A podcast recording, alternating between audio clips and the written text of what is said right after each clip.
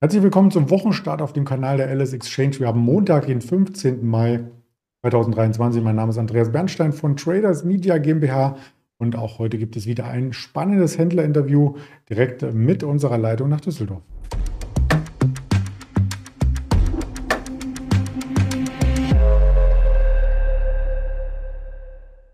Das Ganze mit dem lieben Veit, den schalte ich gleich zu, zuvor der Risikohinweis, denn all das, was wir sagen, ist reine Information, keine Anlageberatung und auch äh, keine Handelsempfehlung. Und da ist der Veit auch schon im Bild. Hallöchen nach Düsseldorf.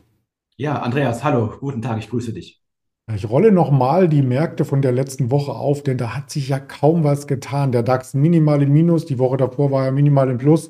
Die anderen US-Märkte, die tendieren auch eher seitwärts. Und genau das sieht man auch heute Morgen. Es kommt gar kein richtiger Run Richtung 16.000 zustande. Die Marke ist seit über einer Woche nicht mehr erreicht worden. Auf der Unterseite will aber auch nichts passieren. Was ist denn da los? Ja, das ist diese klassische Seitwärtsbewegung. Wir sind im Verhältnis zu anderen Indizes recht gut gelaufen, vielleicht zum Dow Jones in den letzten Monaten. Und äh, wir schauen natürlich auf die Zinsen. Was passiert in Zukunft mit Zinsen und Inflation? Haben wir jetzt den Peak gesehen von den Zinsen?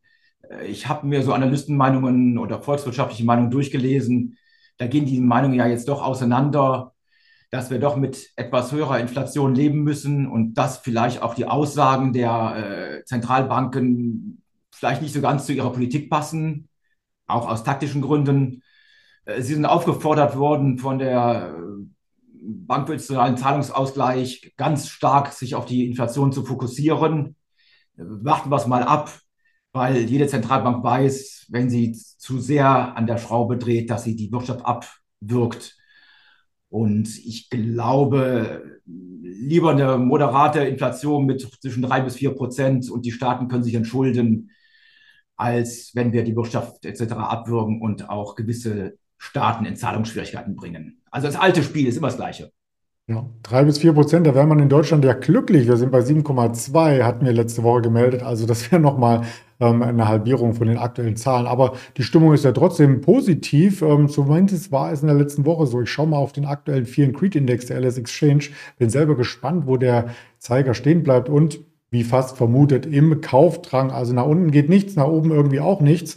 Deswegen schauen wir auf Einzelwerte und haben uns heute den Gewinner und den Verlierer vorgenommen. Ganz grün leuchtet auf die Siemens Energy und ganz rot äh, die Bayer. Wir beginnen vielleicht mal mit dem rot aufleuchtenden mit Bayer, denn die haben in der letzten Woche schon zu den Quartalszahlen sehr schwache Zahlen präsentiert und da reiste die Meldung auch nicht ab.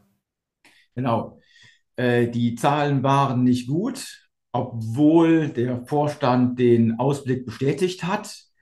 Allerdings scheint der Markt äh, das anders zu sehen und er preist ein äh, fallende Glyphosatpreise und vor allen Dingen steigende Kosten in der Pharmabranche. Und man geht davon aus, wenn wir jetzt, wir haben im Juni oder Juli einen Vorstandswechsel, dass der neue Vorstand irgendwann einen Gewinn, eine Gewinnwarnung präsentieren muss, dass das so nicht gehalten werden kann. Und das scheint der Markt schon einzupreisen, was man so aus verschiedenen Ecken hört. Deswegen jetzt auch, wir dürfen nicht vergessen, wir haben auch einen Dividendenabschlag gehabt, aber im Moment geht es erstmal äh, nach unten. Die Stimmung bei Bayer ist schlecht, was man so in den ganzen Nachrichten liest, ja. Ja, solange nicht die Gesamtumsätze nach unten gehen, kann man das ja vielleicht auch noch positiv interpretieren und die sollen in den nächsten Jahren eher gleich bleiben, wenn man sich äh, die Schätzung hier anschaut. Ja, man hört sogar Gerüchte, dass man unter Umständen, dass Aktionäre auf eine Zerschlagung dringen könnten, wenn es tatsächlich zu größeren Gewinnwarnungen kommt. Müssen wir abwarten. Auf jeden Fall ist da was im Busch. Ja, wir werden es weiter beobachten und kommentieren und kommen damit zu dem Gewinner im DAX, zu Siemens Energy, nachdem der letzten Woche auch ein ehemaliges oder eine Siemens-Sparte, die an die Börse gegangen ist, gemeldet hat, Siemens Healthineers, ist jetzt Siemens Energy dran. Und wie man aktuell sieht, ist der Kurs ja richtig gut in Schwung gekommen seit letzten Jahr Oktober. Ja, genau. Wir hatten da eine sehr lange Durststrecke. Ähm, Siemens Energy hatte eigentlich immer einen hohen Auftragsbestand. Die Marge war nicht berauschend. Es wird jetzt besser. Die Marge ist eigentlich immer noch, also ist immer noch am unteren Ende der, äh, der Prognose. Aber grundsätzlich festigt sich der Konzern und der Auftragsbestand wächst auch weiter an. Also die profitieren jetzt endlich von dieser Geschichte, die ich auch vorher schon mal erhofft, prognostiziert habe. Langsam ist da der Knoten geplatzt. Ja, und wenn der Knoten bei der Bilanz geplatzt ist, dann vielleicht auch charttechnisch, also aus dem Tal der Tränen ist man rausgekommen, aber trotzdem mit äh, Blick auf äh, den Dreijahreschart immer noch erst auf dem Emissionsniveau. Da hat man nichts verdient als Anleger bisher. Nein, leider nicht. Äh, meines Erachtens nach steigt und fällt es mit der Marge. Die Lieferkettenprobleme lassen ja jetzt nach. Trotzdem sind Rohstoffe auf weiterem hohen Niveau. Also die werden weiterhin Schwierigkeiten haben trotz hoher Auftragsbestände, trotz höher, hoher Umsätze, Bruttoumsätze, bleibt unterm Strich nicht viel übrig. Das ist halt leider die Kehrseite der Medaille. Ja, und Investitionen in Technik, die kosten auch Geld. Apropos Technik und IT, da haben wir einen Wert, den gab es bisher noch nicht in der Berichterstattung. Das ist die Nagara, Nagaro-Aktie. Ich habe immer an Niagara gedacht, weil die Aktie auch zweistellig fällt heute. Ja, genau. Eigentlich ist das Unternehmen gar nicht verkehrt. Es ist ein IT-Dienstleister mit einem sehr großen Spektrum. Kann man sich auf der Homepage ansehen, was die alles machen. Unterstützen Finanzdienstleister, alles Mögliche. Und äh, die haben halt einfach, die wachsen halt nicht so schnell wie erwartet, haben ihre Prognose runtergenommen und die Aktie wird mit 10% abgestraft, wie wir am Chart sehen. Die Aktie war schon bei über 200. Wir sind jetzt irgendwo bei äh, 80, 83, ich weiß jetzt gar nicht so genau. Heute minus 10 Prozent. Äh, ich erwähne sie einfach mal grundsätzlich. Vielleicht kann man die sich mal aufs Radar tun oder sowas. Ich weiß nicht genau, wie gut oder wie schlecht sie jetzt bewertet ist, aber ich glaube, das müsste man sich mal anschauen, ja. was machen kann ist ja auch nicht unser Job, hier eine komplette Bewertung zu vollziehen, sondern nur darauf aufmerksam zu machen, was am Markt geschieht. Und wenn wir schon in der dritten Reihe sind, lass uns noch mal einen Schritt weitergehen in die vierte Reihe. Achtung, jetzt kommt ein marktenger Wert, der schon in der letzten Woche mit einer potenziellen Übernahme vor der Insolvenzrettung von sich reden gemacht hat und der bei der Alice Exchange auch rege gehandelt wird.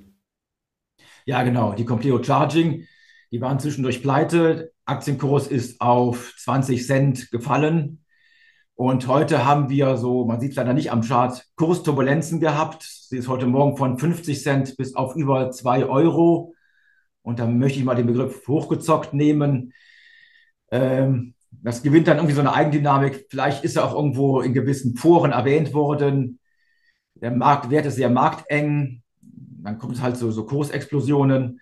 Und so schnell wie es nach oben steigt, geht es auch wieder runter. Sobald der Wert dann oben dreht, das war jetzt war irgendwie 2,30 Euro heute, werden dann die ersten Stop-Loss-Orders oder Trading-Stop-Loss-Orders getriggert und dann geht es ganz schnell wieder runter.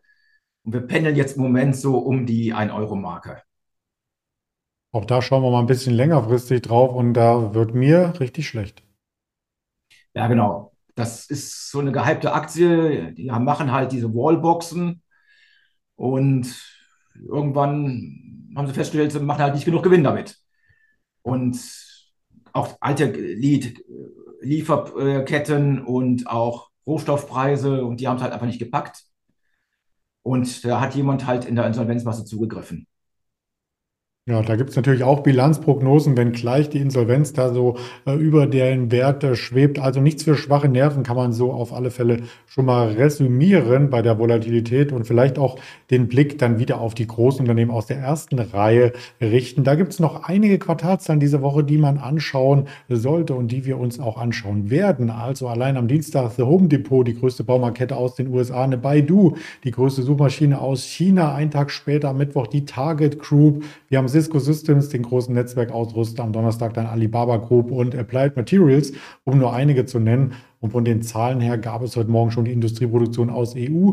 Die war schwächer als erwartet. Da wurden zwei Prozent ähm, erwartet bis 2,5 im Minus und es waren 4,1 sogar. Also keine gute Zahl. Und am Nachmittag gibt es noch die New York Empire State Produktionsindex aus den USA. Weitere Infos auf den Social Media Kanälen der LS Exchange. Und damit sage ich lieben Dank, Veit, und dann schon mal eine schöne Mittagspause. Ja, wünsche ich dir auch. Vielen Dank, Andreas. Bis zum nächsten Mal. Bis dann. Ciao.